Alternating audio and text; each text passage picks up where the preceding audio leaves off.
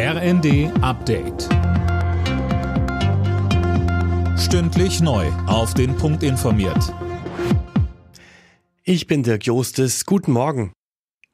Ab heute Abend müssen Bahnreisende wieder mit massiven Einschränkungen rechnen. Die Lokführergewerkschaft GDL ruft zu einem eintägigen Warnstreik auf. Ab 22 Uhr sollen die Züge stillstehen. Im Güterverkehr sogar schon etwas früher. Silas Quiring berichtet. Bundesweit geht auf den Schienen dann also wohl so gut wie nichts mehr. Bahnkunden sollten geplante Reisen möglichst verschieben.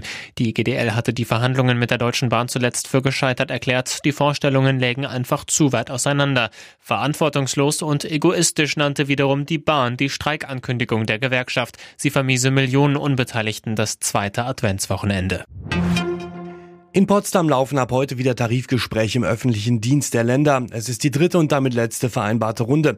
Verdi und der Beamtenbund fordern unter anderem 10,5 Prozent mehr Geld. Von den Arbeitgebern liegt bisher kein Angebot vor. Die Wohnungspolitik der Bundesregierung ist mangelhaft. Das kritisieren Mieterbund und Gewerkschaften. Die Lage auf dem Wohnungsmarkt habe sich in der Ampelregierungszeit drastisch verschlechtert. Das Ziel, jährlich 400.000 neue Wohnungen zu bauen, sei deutlich verfehlt worden. Mieterbund-Präsident Siebenkotten. Da außerdem die Tendenz auch noch fallend ist, müssen wir davon ausgehen, dass das, was die Bundesregierung sich vorgenommen hat, und was übrigens ein ganz besonderes Petitum des Bundeskanzlers war, dass das nicht funktioniert hat und wir auch nicht davon ausgehen, dass ohne Wumms es in den nächsten zwei Jahren funktioniert. Das US-Magazin Time hat Taylor Swift zur Person des Jahres gewählt. Niemand anderes könne heutzutage so viele Menschen so gut bewegen wie sie, heißt es zur Begründung.